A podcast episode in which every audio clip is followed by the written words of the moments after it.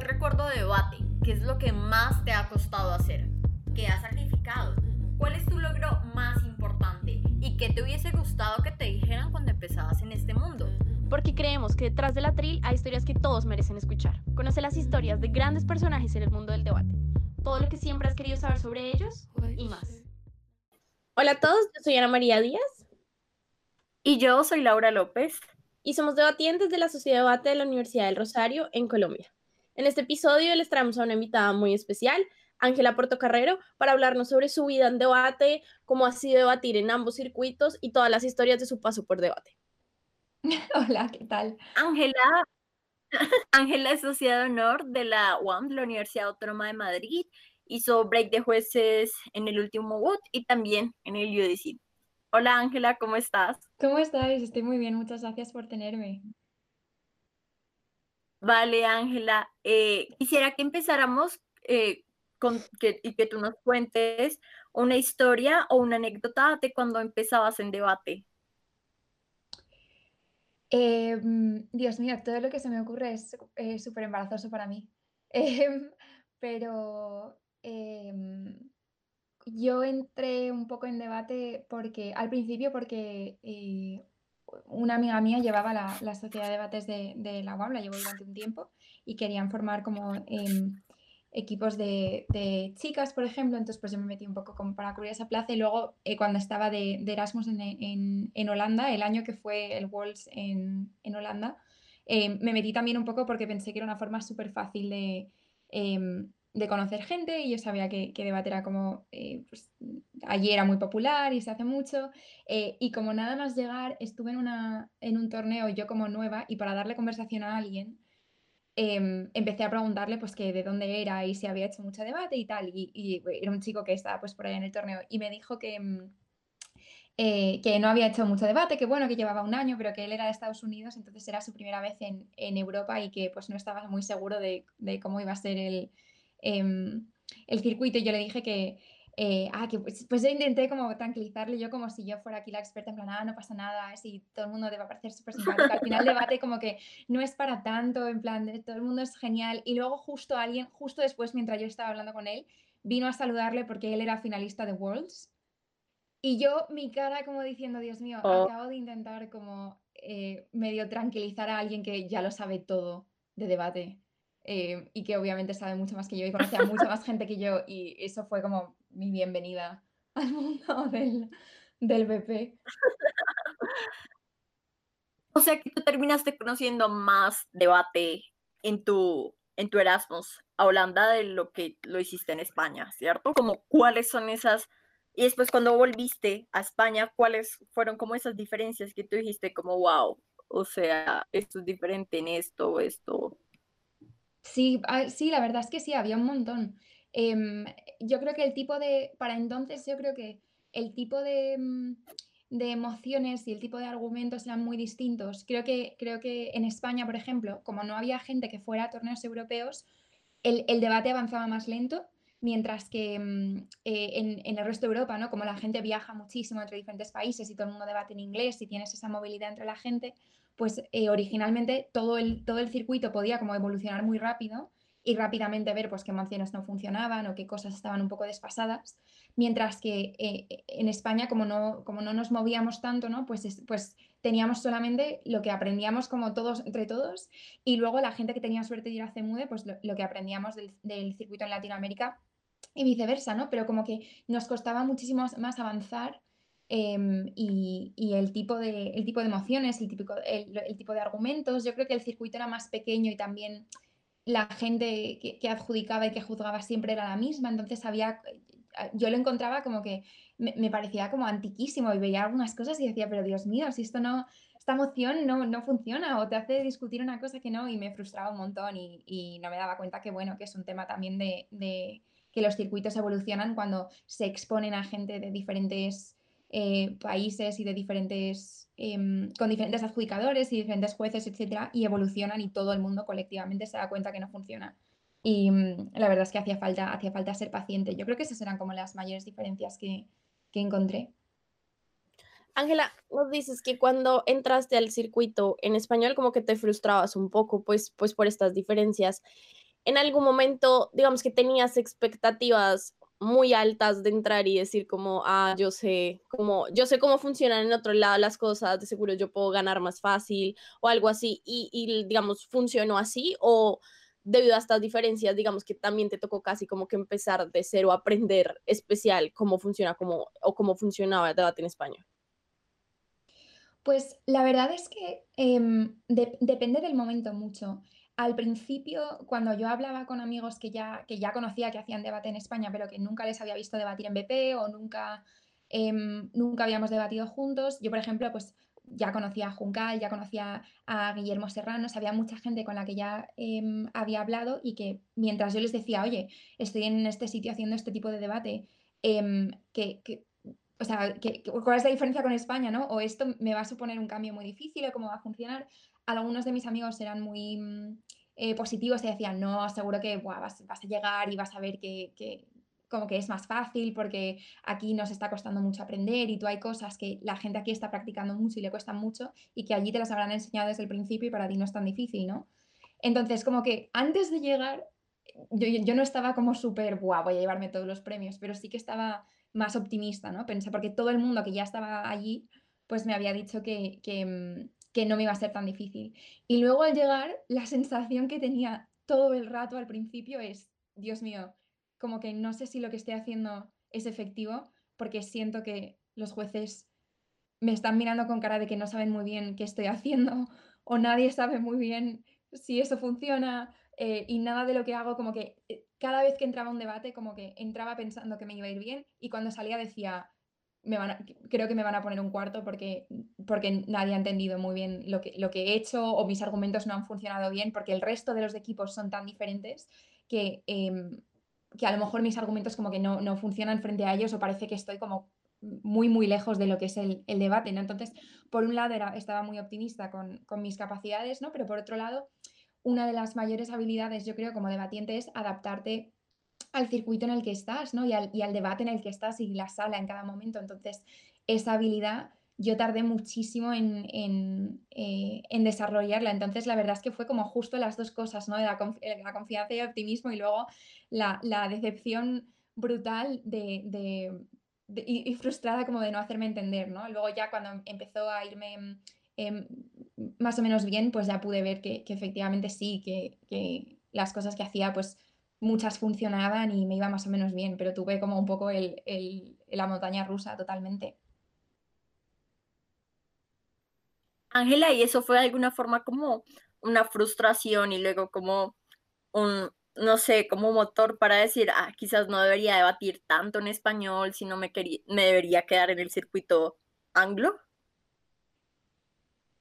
Pues yo creo que en el momento no, o sea, definitivamente fue una frustración. Yo creo que es súper importante como debatiente, como sentir que avanzas o que por lo menos, aunque no consigues muchas cosas, que sí que mejoras y tú te notas tú que, eso tiene un efecto real, ¿no? Pues que los jueces te, te, sitúan más arriba o que tienes cada vez más puntos de orador o que te enfrentas más rápido y mejor a las mociones. Em, entonces, esa capacidad, esa sensación de, mejorar y de, y de, ver si funcionaba, obviamente, pues sí que al principio me, causó mucha frustración yo creo que pensaba, em, eh, como había debatido muy intensamente en el circuito europeo, em, pensaba más como que lo que yo tenía eran ganas de pues, pues ver todo lo que tenía el circuito español por ofrecer, ¿no? Entonces, lo que creía más era que, eh, que, que lo que teníamos es que todos empujar el circuito hacia adelante, yo incluida, y debatir con gente distinta y discutir pues qué tipo de emociones o discutir los calls con los jueces, en el, mejor sentido, o sea, discutir en el sentido de debatir las cosas, antes que de repente decir como, eh, esto es horrible, me vuelvo, a, me vuelvo al mundo como europeo, ¿no? Porque era una oportunidad enorme. Yo, por ejemplo, tenía muchísimas ganas de ir a CEMUDE, o sea, que, eran, que, era la frustración por un lado, pero por otro yo creo que nunca fue tan potente como para querer eh, como hacerme abandonar por completo. Ángela, cuéntanos como ese momento en el que decides ir a de Chile. ¿Cómo decir, o sea, por qué decidiste irte por fin a Semude cuando pues ya habías estado, pues ya tenías cierta carrera en debate y no habías sido Semude? Eh, ¿Y por qué ir con Guillermo? Pues em, ¿por qué CEMUDE fue... Em, yo conocía, o sea, sabía lo que era CEMUDE porque, em, bueno, o sea, CEMUDE como evento es muy, muy conocido, evidentemente. Eh, además, como yo sí que había estado un pequeño tiempo antes de irme en la Sociedad de Debates de la Autónoma, sí que sabía pues la, emoción y la expectativa y, el esfuerzo que pone la gente en el, en el como camino a CEMUDE ¿no? hasta que llega allí. Em, conocía, por ejemplo, a Irene Miguel Sanz, que es una persona que ha tenido muchísimo éxito también a nivel de CEMUDE, entonces como que era algo que yo sabía que existía y que era como un, eh, un evento enorme y un, y un, em, un logro impresionante eh, y como otro escalón, como, como algo a, lo que aspirar, ¿no? Y luego la ruta eh, como por el circuito europeo fue totalmente como, no accidental, pero bueno, que fue algo que, me ocurrió porque justo estaba allí, ¿no? Pero yo sí que sabía que, que quería ir a CEMUDE y cuando volví, em, Guillermo pues evidentemente Guillermo es, era, es, y vamos, y en aquel momento también lo era, una persona con una carrera de debate muy establecida y muy respetada y con una trayectoria em, larguísima y muy impresionante, y quería como encontrar a alguien con quien hacer el término medio, ¿no? de, debatir en inglés también, eh, pero también de el sistema este del circuito europeo tal, como trasladarlo a, a la liga como en español, ¿no? Entonces, cuando Guillermo y, Juncal eh, decidieron que pues, eh, iban a como, seguir eh, caminos separados y que ya no iban a debatir juntos, ahí fue justo cuando volví yo y entonces Guillermo y yo decidimos que dentro de las cosas que, íbamos a hacer, que, que, CEMUDE sería como un buen, algo bueno como a lo que aspirar, ¿no? Yo creo que hay algo muy cómodo cuando, cuando te juntas con alguien que ya todo lo que aprendes ya como para embellecerse y para eh, como ya la guinda sobre el pastel, ¿no? O sea, sino que, y, no es alguien que está como aprendiendo desde el principio, es que como que puedes soñar un poco así a lo grande indefinidamente. Y yo creo que, que, con Guillermo una de las ventajas enormes era esa, ¿no? Como que podíamos decidir, decidimos ir a Cemude eh, a pues hacerlo muy bien y a divertirnos, pero sobre todo lo que queríamos es hacer casos eh, como muy complejos, hacer la clase de argumentarios que nosotros habíamos visto a otra gente hacer eh, y que habíamos admirado. O sea, que fue también como la mezcla perfecta para mi gusto de encontrar a alguien eh, que te entiende muy bien y que quiere lo mismo que tú, pero que además eh, lo, que, lo que quiere ya es como hacer cosas bonitas con, debate. Y entonces eso fue justo el, año de Chile. y yo las, em, las, prácticas que tenía ese verano, pues para mi, mi, carrera en la universidad, justo se, se organizaron de tal forma que justo en el, como en el último momento justo nos, daba el calendario abierto y nos permitió eh, ir a CEMUDE. Ángela, digamos que CEMUDE Chile está caracterizado por muchísimo drama, pero una parte de ese drama, más allá, digamos, del caos de organización y todo esto, fue toda esta como, sí, como discusión respecto a los equipos Em, universitarios que no representaban a una institución universitaria. Digamos, yo en mi caso particular estaba porque estaba representando a Liga Colombiana de Debate, pero yo me acuerdo que también estabas con Guillermo por ir como ICIPA. Cuéntanos un poco cómo es todo este drama y cómo tienen que soportar este drama ustedes, porque digamos, me acuerdo que a los equipos les exigían como probar que estudiaban ahí, cosas así. Entonces, cuéntanos un poco cómo, cómo fue esto para ustedes. Sí, efectivamente. Fue, mm, vamos, ni me, cuando, has, cuando has dicho lo de que, que CEMU de Chile tenía mucho drama, digo, madre mía, podríamos estar aquí horas, la verdad, hablando de las diferentes cosas, pero sí, la verdad es que lo justo lo de los equipos, yo creo que fue, para, mí fue lo que más, hombre, hubo muchas cosas, ¿no? Pero evidentemente siempre que tu institución y tu, tu posibilidad de break como equipo se pone en duda o se pone en peligro, es lo que, yo creo que es lo que más notas como en tu, en tu estómago, o sea, un nivel muy, visceral, ¿no? Entonces es verdad que, fue un poco dramático. Con, Guillermo, la verdad es que Guillermo y yo ya habíamos, eh, ya habíamos asistido a varios torneos eh, bajo la institución de ISIPA, habíamos estado en diferentes finales, habíamos estado en, torneos institucionales con la institución eh, a la que pertenecíamos los dos, pues escribiendo, vamos, esto tampoco es particularmente relevante, pero básicamente que participábamos en calidad como de, de contributores, etcétera y eh, tomamos diferentes decisiones sobre, sobre la, forma de llevar la organización, etc. Eh, cuando CEMUDE, la verdad es que eh, él estaba mucho más familiarizado que yo con todo el sistema de la la constitución ¿no? del consejo, que es normalmente donde se, donde se ve todo el tema de la, admisibilidad de equipos y qué equipo, eh, qué tipo de equipos se consideran em, como válidos y qué tipo de instituciones universitarias se tienen en cuenta. ¿no? Yo creo que hubo en, en CEMU de Chile, en otros CEMUDES la verdad es que no lo sé porque no, no, he estado ¿no? y no conozco el sistema en profundidad, entonces tampoco lo puedo, em, lo puedo analizar, ¿no? pero en CEMU de Chile en concreto yo creo que el problema fue que em, la, la admisibilidad de equipos y mm, la, valía de ciertas instituciones se puso en duda, en, en, mi opinión, muy tarde durante el torneo. O sea, justo cuando em, eh, iba a tocar el tema de los breaks, cuando iba a ser, em, cuando los equipos ya estaban pues tomando decisiones estratégicas en función de eh, lo que iba a pasar o cuántos puntos llevaban, o sea, que la gente verdaderamente ya estaba haciendo eh, pues, pues, pues, cálculos y sacrificios y, estimaciones muy reales, ¿no? Y estábamos todos muy nerviosos. Entonces yo creo que eh, evidentemente pues Guillermo y yo teníamos mucha confianza en que pues, nuestra institución al final nos había avalado, em, nos había dado pues, la, documentación, nos, teníamos las, cartas del, organismo que, gobierna ISIPA diciendo que efectivamente que nosotros éramos representantes de ISIPA, que éramos quienes decíamos que éramos, o sea que en ese sentido teníamos a alguien de fuera que nos avalaba, etcétera.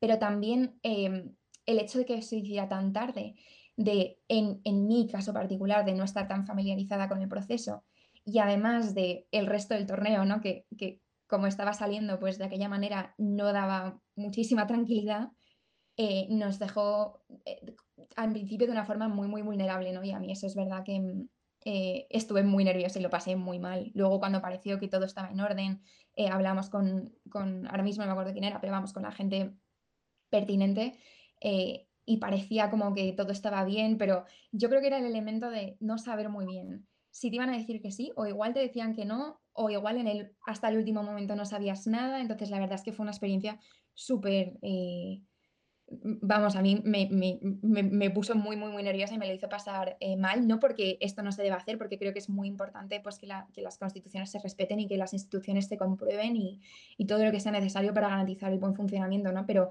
el hecho de que fuera tan tarde y de que yo me sintiera como que estaba como esperando un poco la guillotina sin saber muy bien si me iba, si me iba a caer o no, la verdad. Ángela, y háblanos un poco sobre, digamos, que este choque de mm, expectativas, digamos que tenías expectativas muy altas dentro de la competencia de ese mudo como tal, pero por ejemplo, ustedes salen en un debate que termina siendo como súper polémico, que yo me acuerdo que la, la adjudicación se pone como mucho en, en duda por parte de los equipos, del público, de la gente que lo estaba viendo, ¿Cómo fue, digamos, recibir el choque para ustedes de que estaban eliminados y no podían, digamos, que avanzar mucho más para como cumplir sus expectativas dentro del torneo? Sobre todo muy triste, yo creo. Em, en, el, en, el, momento es demoledor, la verdad, por eso, ¿no? Porque eh, todo el mundo tiene eh, como sus expectativas. En CEMUDE yo creo el hecho de que sea un evento tan grande eh, y lo que comentaba antes, ¿no? Como que siempre ves de lejos y siempre ves como algo a lo que aspirar. Em, pues se hace muy duro, la verdad. O sea, la respuesta más diplomática es hablar de, pues bueno, que, los jueces tienen eh, su call y que eh, al final el, debate desde dentro se ve muy distinto a cómo se ve desde fuera, que es, que es totalmente verdad y yo lo, creo muchísimo y lo creo como juez y lo creía como debatiente también. La respuesta real es que yo pues lloré mucho, la verdad. Cuando, cuando me di cuenta y cuando se anunció pues lloré mucho, pero había pues compañeros míos que también habían sido eliminados. Em, y que pues estaban como un poco igual que yo, entonces bueno, pues todos, todos lloramos mucho y ya nos, nos aferramos un poco como a los equipos que quedaban y a la posibilidad a lo mejor de entrar en, en el top 10 de oradores, que yo tampoco entré, o sea, es, como el spoiler, ¿no? Pero que yo tampoco lo sabía, pero tampoco iba a estar ahí. Em, y, y, fue como muy triste todo, ¿no? En el momento, pero eh, no sé, también creo que en todos los, en todos los temudes, en todos los Euros y los Worlds, en todas las competiciones tan grandes hay alguien que, que, va ahí como a fuego y que cree que lo ha hecho muy bien y de repente cae. Y yo tuve la suerte de que había tenido un año muy bueno y había hecho, yo creo que durante la competición, casos muy buenos y entonces en el momento no, porque estaba muy ocupada pues eh, bebiendo vino y llorando por mi, por mi derrota en Temude, pero después con el tiempo eh, pude por lo menos llevarme eso, ¿no? De decir, mira, eh, hice como todas las cosas que, me proponía, más o menos. O sea, tenía como eso de consuelo. Ángela, y ahora hablemos un poquito más, no tanto de la competencia de SEMU de Chile, sino como del otro lado del drama, que fue como el tema de los hoteles, de la comida, etcétera. Como, cuéntanos anécdotas de eso, ¿cómo viviste eso tú? Eh, uf, yo, yo en esto tengo algo que no sé si es, yo, la verdad es que iba a decir que no sé si es bueno o malo, yo creo que en, caso es malo, y es que esta es, este era mi primer y el único CEMUDE al que ido, con lo cual mi, mi shock como de llegada era mayor, porque el resto por lo menos entendía, joder, esto normalmente no pasa, esto está súper bien organizado, no entendemos muy bien qué ha ocurrido. Em, gente que sabía, por ejemplo, que el año siguiente iba a ir bien, evidentemente, o sea, que había sido como cosa de un año, ¿no? Pero para mí fue como el decir, Dios mío, eh, este es el, el como palacio de, o sea, como el, el, el, cielo, el Olimpo de debate con el que yo soñaba, ¿no? Y de repente llego y eh, todo tiene muchísimos retrasos, todo, eh, como que nadie, nadie te sabe dar una respuesta definitiva a casi nada. Eh, cuando te dan una respuesta, no sabe muy bien de, de, como de quién ha sido la culpa o cómo se va a resolver, o, incluso cosas muy básicas, ¿no? Como de decir, tengo algunos problemas que son tontos, pero que son verdaderamente eh, como incómodos, como no tener agua o tener mucho frío, em, que no puedo resolver y que nadie sabe cómo resolver. Y entonces yo creo que como el, el conflicto de cosas al final, o sea, yo era una mezcla de estar muy nervioso, porque al final FEMUDE son muchas rondas. Si, si, si tienes como una aspiración, sea la que sea, siempre estás con la tensión de llegar hasta ahí.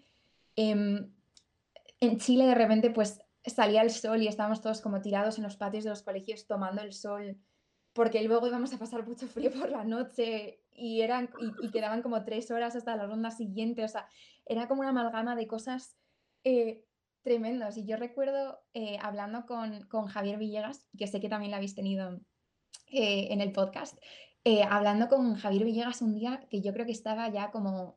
Em, yo, yo, ya estaba como al, al, borde de entre lo nerviosa que estaba, lo mal que estaba yendo todo y, y lo poco que, que, entendía nada de lo que estaba ocurriendo y no sé si ya me habían eliminado o estaban a punto de eliminarme o a lo mejor me acaban de dar un cuarto en alguna ronda, pero yo estaba muy triste y estaba como medio llorando, pero cuando lloras y algo es como tan surrealista que estás riéndote a la vez y entonces pareces una loca porque estás como llorando pero diciendo no me puedo creer toda la situación tan rara, el, el, perro como los perros callejeros de repente cruzando y quitándote las cosas, o sea, la situación era como de película de guerra total y Javier Villegas se me acercó como, pero ¿y qué te pasa? Y digo, mira, o sea, estoy tan, en plan, me quedan como cuatro pestañas postizas de las que me he puesto porque he llorado tanto y, estoy tan nerviosa que, me la, o sea, como que no puedo más y estaba con todo el maquillaje como pegado por la cara y Javier Villegas solo me miró y pensó, madre mía, hay que, hay que hacer algo, porque esta chica si no se nos va, se nos va a morir, como aquí y tal, y luego ya al día siguiente yo creo que fue cuando me eliminaron que ya le dije, no te preocupes, que ya todos mis sueños han muerto Y el pobre ya me dijo como, hay que tienes que ir desde Chile en plan rápido, porque todo parece que te va, o sea, no es que te vaya mal, pero parece como todo esto muy extremo. O sea, que yo creo que era más, más que, que, que como una anécdota concreta, es más el pensar, estábamos constantemente eh, como esperando a algo que nadie sabía muy bien qué era, o bien era comida que no iba a aparecer, o bien eh, como una ronda que no sabíamos cuándo iba a empezar y siempre había algún perro callejero por en medio que eran muy monos, eran muy buenos, pero que la situación era como, como surrealista, em, básicamente. Sí, concuerdo contigo. Ángela, eh, ¿volverías a debatir en, en un semude? Uf, em, en el sentido de si, de si, em, si, si, pudiera volver a hacerlo, si, si lo haría. O sea, yo creo que en la, en la, en la teoría, o sea, como la idea, la idea me gusta un montón y sí que lo haría, pero, pero sé que nunca lo haré porque ya estoy mayor. ya se pasó, se pasó mi momento. Hablemos un poco de, de, lo que fue para ti juzgar el año pasado en el europeo y en Worlds. Cuéntanos un poco más de esa experiencia. Eh, es diferente, o sea, cómo te sientes diferente juzgando en UDC eh, o en Worlds, digamos, no sé mucho de lo que nos cuenta Diego, nuestro entrenador, es como, pues es que en español yo me siento súper como on fire, pero eh, en Worlds es como estoy juzgando a la mejor gente, eh, y no, no, sé, como a veces no me siento tan como me siento juzgando en español. Sí, sí, sí, sí, sí. No, o sea, tiene toda la razón, tiene toda la razón. Yo en, en, en Worlds la ventaja que tuve es que como ya había estado en, en Euros, como que aunque estés en mejores salas o, o el break sea más duro y tal, eh, como que por lo menos ya sabes un poco a, a lo que vas, ¿no? En Euros yo, em, la verdad es que es, justo eso, o sea, te sientes, yo, estaba acostumbrada como a, algo que es, o sea, primero a, sentirme muy cómoda pues con el, idioma y la gente y sobre todo conocer a todo el mundo, ¿no? Que al final es algo que te hace sentir muy cómodo porque si no estás de acuerdo con alguien o si alguien no está de acuerdo contigo o si no estás muy seguro de algo, estás sentado juzgando a alguien, eh, sentado al lado de alguien que conoces y que le puedes decir, oye, la verdad es que no lo sé, eh, podemos, te da mucha tranquilidad. Entonces, estar siempre alrededor de gente que, muchas veces no conoces o no sabes nada de ellos o no tal, pues eh, la verdad es que te pone, te pone muy nervioso. Y eso es como la mayor diferencia que noto, ¿no? Que a lo mejor, sobre todo al principio, me sentía más insegura sobre mis propias, mis propias capacidades como, como jueza y mi, mi, mi, mi habilidad para, como para leer el debate, porque pues eh, a veces es malo porque no tienes a nadie alrededor que conoces y a veces también es malo, pero no porque no les conozcas, sino porque les conoces y sabes que son gente súper buena y piensas, ¿qué hago? ¿Qué estoy haciendo yo aquí? ¿Cómo, cómo he acabado aquí?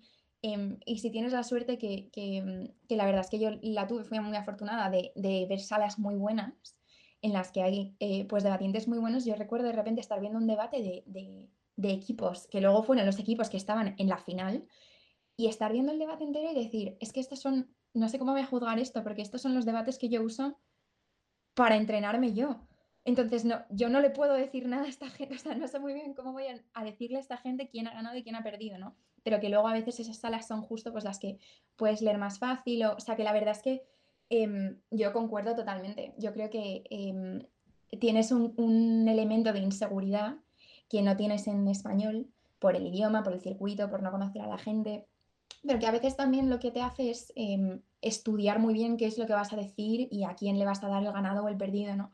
Que yo creo que, em, eh, a veces en, español, como nos sentimos tan cómodos, pues obviamente damos el, call en el que, pues, que creemos que es justo, etcétera, pero em, no tenemos como esa super presión de, eh, pues, pues, que al final no es gente que te conozca, entonces pues vaya a ser a lo mejor simpática, ¿no? Sino que tienes que dar una justificación muy, muy exhaustiva y sobre todo en Worlds, que ya eh, que fui principal, ya, eh, o sea, di, feedbacks, etc., em, los nervios eran eh, muy, muy, muy reales. Entonces, yo creo que la experiencia en sí es parecida en cuanto a lo que es ser juez, menos para el break y tal, que evidentemente pues el, el torneo es mucho más grande, entonces pues es una experiencia distinta, em, pero que es simplemente como el ambiente y el sentirte como un desconocido lo que, lo que más te, te, mm, te cohibe, ¿no? Y hace, pues, eh, lo que comentabas, el sentirte como que no tienes esa confianza mortal de decir, ah, ya sé exactamente cómo adjudicar este debate. Y todo esto es estupendo.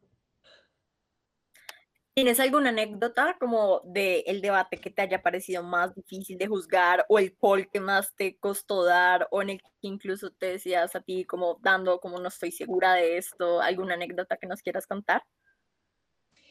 Em, Sí, yo por ejemplo, la primera, la primera ronda de Worlds, eh, que es, pues, claro, evidentemente completamente aleatoria, no hay puntos, no hay nada, no hay puntos tuyos como juez, salvo, salvo bueno, que eh, yo por ejemplo era adjudicador independiente, entonces pues sí que tenían un baremo de mi experiencia y lo que había salido, sacado en el examen de jueces, etcétera, pero no tienes, o sea, realmente no, tienen ni idea, ¿no? Y yo caí en una sala en la que había, eh, creo que tres equipos, creo recordar tres equipos eh, que luego clasificaron uno entre los 10 primeros de Open, otro entre los 5 primeros de ESL y otro creo que también en ESL eh, quizás como un poco más abajo, ¿no? O sea, equipos que yo conocía, que sabía que eran buenísimos eh, y esto pues recién aterrizaba en Tailandia, ¿no? Prácticamente. Y cuando estaba deliberando, mi panel no tenía tanta experiencia como yo y se sentía más, más inseguro y entonces no pude como la discusión fue un poco torpe también por mi parte, porque yo justo por eso no estaba muy nerviosa y entonces di un call que, que yo creo, o sea, que a día de hoy creo que es el call correcto, pero eh, no lo di con mucha confianza. Y entonces uno de los equipos, que es el, el, equipo de, de, Open, que es una universidad inglesa muy buena, em, me vino como a preguntar, como de forma muy amable, o sea, no de forma hostil, pero me preguntó como insistentemente varias veces la justificación de mi decisión y yo estaba tan nerviosa que era incapaz de darles, o sea, les, les daba la explicación, pero no de forma convincente, me repetía siempre lo mismo, como todo terrible y al final como que me lo resumieron en una frase en plan, vale, o sea que perdemos porque ellos ganan más gente, ¿no? Y nosotros menos. Y al final como que estaba tan cansada que dije, mira, sí, ¿sabes? Y pensé, y aquí acaba de, aquí acaba de morir toda mi carrera de, de jueza en Worlds, en plan, rip a mi, a mi break antes de que haya empezado el torneo, casi siquiera. Y yo creo que ese fue, les di un, un segundo a ese equipo y creo que fue el único segundo que sacaron en todo el torneo. Luego, después de mí, todas las rondas que tuvieron, todas quedaron primeros menos en la mía. Y yo cada vez que veía el, el ranking de equipos me sentía peor porque decía, Dios mío, voy a ser la persona que les haya destrozado el, el top breaking team a este equipo y me voy a sentir fatal. Luego ya creo que como que cayeron un poco más abajo, pero o sea, en ese momento pensaba, madre mía, todo ha sido, todo ha sido culpa mía. Ángela, y digamos, más allá de como de lo académico que puede tener debate, digamos que debate también te permite, pues siempre lo decimos, como conocer personas, relacionarnos, etcétera. Digamos, ¿cuáles son estas relaciones muy significativas que te ha dejado debate? Que sabemos que, que hay varias. Em, sí, a ver, yo, eh, vamos, siempre lo digo, ¿no? Que creo que debate te da una comunidad de gente, em, vamos, que, te aporta un montón de gente como muy crítica, vamos, en el sentido de, pues, muy razonable, ¿no? Con un espíritu crítico buenísimo.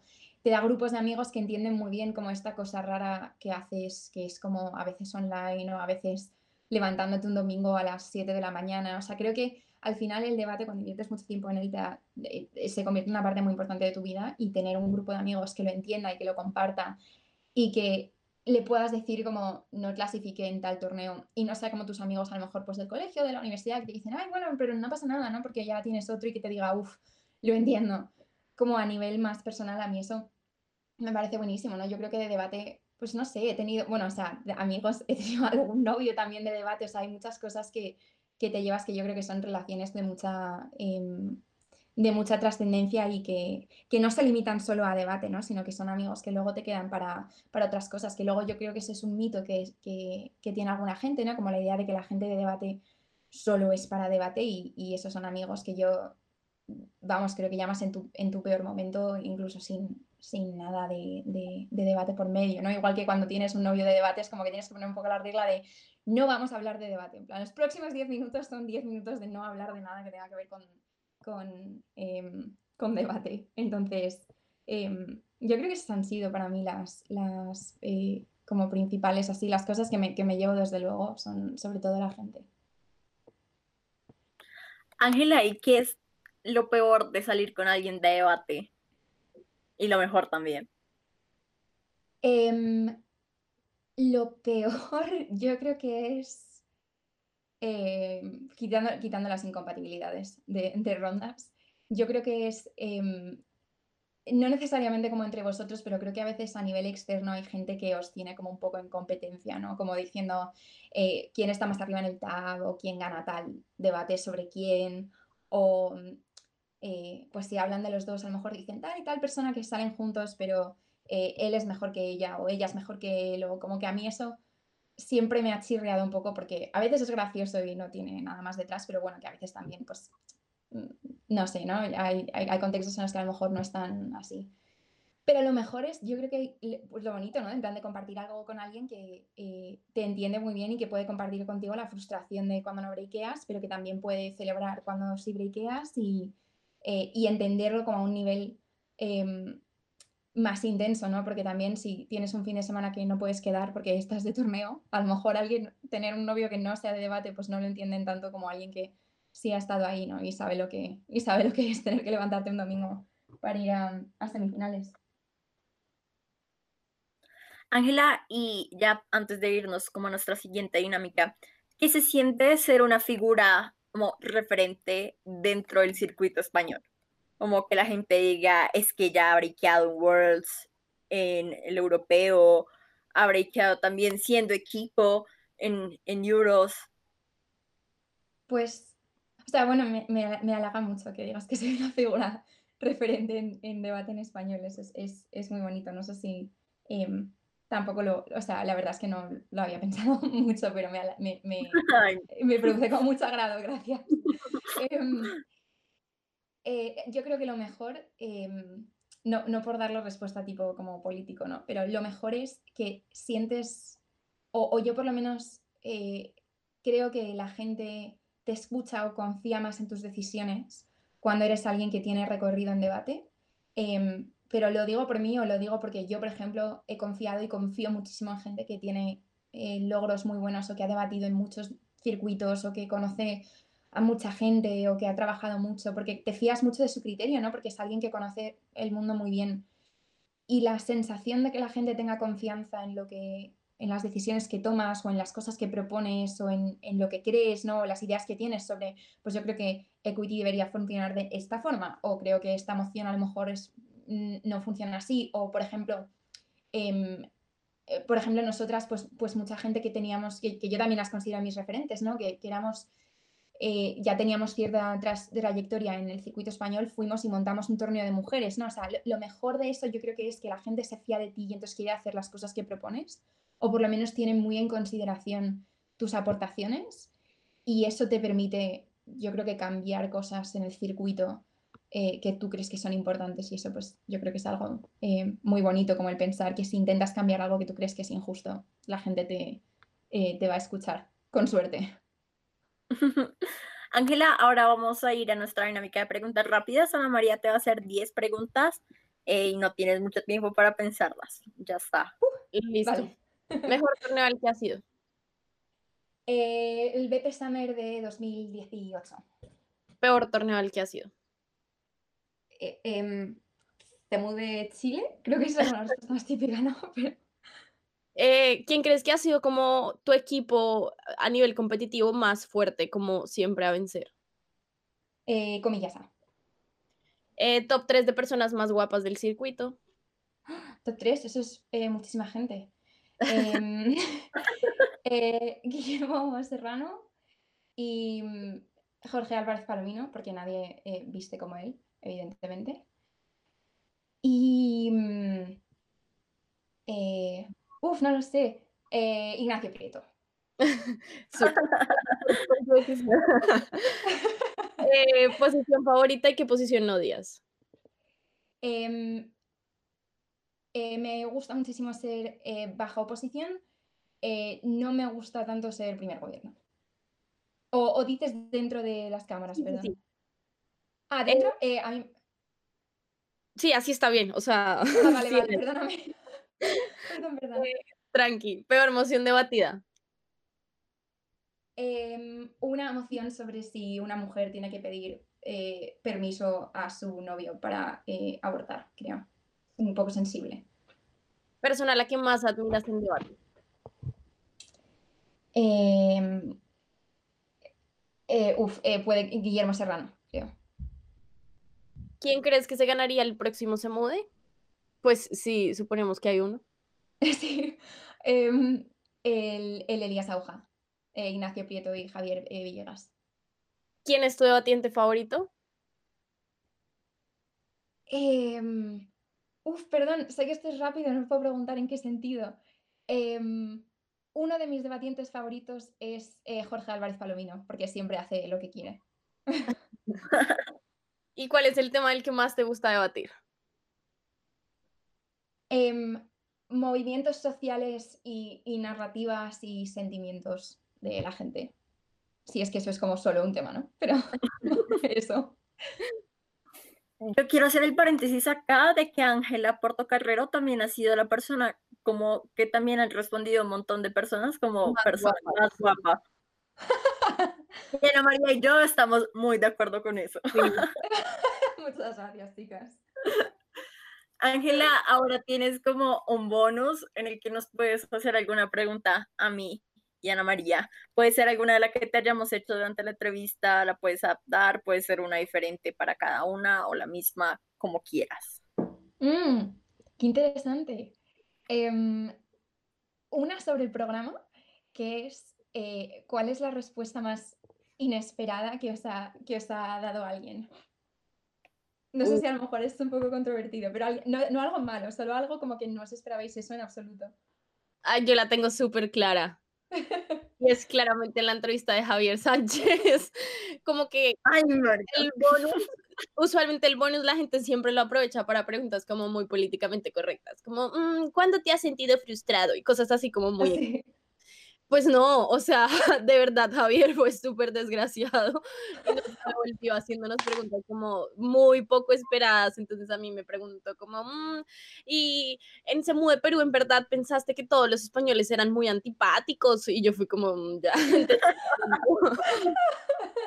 y para Laura fue algo así como, como algo sobre cuál Lo fue- mismo, como "Mm, en el torneo de Cornell pensaste lo mismo. O sea, claramente tenía una segunda intención y creo que no todos nuestros oyentes, como gracias señor, no todos nuestros oyentes como captaron como esa doble intención y como Mm. Ana María estábamos muy cómodas y tratamos de responder como, o sea, tratábamos de sacarla, pero sí fue, fue como wow, Javier, Sí, no esperaba que un me momento de hicieras esto". tensión. Yo creo que eh, uh, también me iría por esa o también por Diego, porque creo que Sí. Diego también me la hizo en las preguntas rápidas. Fue como, "Hmm, eh, creo que Laura, eh, por ahí me enteré que ha salido con gente de debate, como, ¿cómo es salir con gente? Yo, Dios mío, no, o sea, no salí, con una- o sea, no, y además no me lo esperaba de Diego, porque además Diego es una persona también como que a veces es súper seria, como que solamente Sí, espacios súper íntimos, eh, Diego hace chistes con nosotros, pero, sí. o sea, como que de verdad no nos lo esperábamos que lo hiciera ahí en el podcast, y fue como, ay, Diego. él se tomó muy en serio esto de que decíamos cosas de chismes, entonces fue como, "Mm, ya que a ustedes les gusta decir chismes, Laura, es un chisme de, y fue como Diego, no. Eso os pasa, claro, es- os puso ello, o sea, os puso él en, el, en, en la situación en la que vosotros nos ponéis a nosotros. Un poco como la vuelta, la vuelta a la mesa. Diego y yo estamos, fuimos em, eh, language officers en Worlds juntos. Estuvimos trabajando juntos haciendo entrevistas a la, eh, a la gente y todo para ver su nivel de lenguaje y todo. Estuvimos Ay. ahí como íntimamente, bueno, no íntimamente, no, pero como muchas horas con los extras. No quería meterme en el, en el berenjenal, perdón. Em, vale, y em, otra pregunta, eh, ahora claro, es que ahora no quiero hacer preguntas controvertidas, ¿no? Visto esto, no quiero hacerlos a pasar mal. Ángela, Em, ya, o sea, ya, no hay sí, nada, no hay ¿verdad? nada, no hay nada, sí, nada peor, ya, nosotros ya lo asumimos. Sí, la, la veda está abierta, ¿no? Yo em, os preguntaría como lo mismo de que, que, em, vamos a, vamos a ponerlo de forma como eh, menos, menos agresiva, ¿no? Pero eh, como cuál es la percepción, em, o sea, la- las diferencias, yo creo, siempre nos preguntan, o, bueno, ¿no? Por ejemplo, vosotras, eh, pues nos preguntáis a nosotros, ¿no? ¿Cuáles son las diferencias que vemos entre em, el circuito español y el resto del circuito europeo? O a lo mejor el circuito español y el circuito en Latinoamérica, ¿no? Y aparte de que el circuito dentro de Latinoamérica tiene muchísimos pues, circuitos dentro, ¿no? Pero, em, pero como más la, la diferencia y tal. Entonces, yo quiero saber cómo se ve eso desde el otro lado. Porque todo lo que he oído son, son cosas como bastante negativas hacia pues, la forma en que debatimos los españoles y la forma en la que nos enfrentamos como al debate. Entonces, tengo curiosidad de saber si eso, eh, si lo Yo compartís. la Igual es verdad, verdad, ¿eh? pero Ángela, yo no sé, creo que Ana concuerda un poco conmigo, creo que la verdad nosotros no vemos como mal el circuito español, ni como ellos, o sea, ni como ustedes asumen las mociones. De hecho, el año pasado estábamos como también súper preocupados de, pues no hemos podido debatir con gente de España, no hay como un presemude tampoco súper grande para ir a Perú y no sabemos qué tanta ventaja nos haya tomado el circuito español. O sea, creo que desde Rosario tenemos muy claro también eh, el circuito español sí tiene ciertas facilidades para integrarse al circuito europeo y por esas mismas facilidades pueden crecer mucho más rápido de lo que nosotros probablemente estábamos creciendo. Yo creo que, o sea, no sé, yo, yo he escuchado de mucha gente también que es como, "Mm, los españoles solo hacen argumentos que suenan bonitos o solamente hablan bonito y Hablan el bonito. juez ya les pone 85. Yo creo que probablemente hace unos años sí era así, pero yo siento que Totalmente. el- el- los criterios se han homogeneizado muchísimo más y creo que en general los circuitos también. De hecho, lo que nos dimos cuenta en CEMU de Perú era que nuestro miedo de cuánta ventaja nos habrá cogido los españoles, pues, pues al final no era tan grande, que al final estábamos muy bajo, eh, sí, como estábamos bajo la misma línea, no estábamos tan diferentes. Entonces yo, yo creo, bajo mi perspectiva, que esas diferencias no son tan grandes. Sí creo que los, eh, muchas veces, lo decíamos con Ana María, los españoles hacen argumentos que pueden sonar, o sea, que no son como, uff, el argumento que me voló la cabeza, ¿sabes? Pero, ganan el debate porque es un argumento muy intuitivo. es como, hay que aprender a hacer eso. o sea, nosotros nos vamos por cosas súper a veces complicadas por eso mismo no ganan el debate porque no las logras probar y ellos con una cosa que suena como tan intuitiva y tan fácil ganan el debate. Sí, con la, la, la ley del mínimo esfuerzo. Literal. Total. es porque todos somos vagos yo creo, yo creo lo mismo de Lau, o sea, al, yo creo que hace unos años y en honor a la verdad, sí creo que, por ejemplo, no sé, en Semu de Guatemala claramente habían grandes equipos españoles, pero habían muchos otros equipos españoles que habían brequeado y habías debatido contra ellos y sabías que su adjudicación no había sido justa y que no merecían el primer lugar, etcétera, porque en verdad sí eran argumentos pues muy vacíos, pero que sonaban muy bonitos. Pero pues eso también tiene un mérito, ¿no? Pero en la actualidad creo que de hecho, en Latinoamérica uno se siente muy confiado cuando tiene equipos españoles en la sala porque sabes que van a leer bien la moción, porque sabes que no van a hacer nada sucio, nada tramposo. Entonces, como que uno se siente muy tranquilo por el estilo de debatir y al final lo que dice Lau también es cierto, o sea, terminan siendo cosas muy intuitivas, pero que en realidad tienen, pues tienen un mérito dentro del debate y eso también es como una habilidad que tenemos que empezar a aprender desde Latinoamérica y es como dejar de querer hacer cosas muy sofisticadas cuando pues no las logramos probar. Entonces, como volver a lo básico, creo que es como un, gran parámetro a seguir. Sí. Yo pensaba lo, lo, mismo también cuando llegué un poco, ¿eh? lo de aquí hay muchas cosas que suenan bien pero que no dicen nada.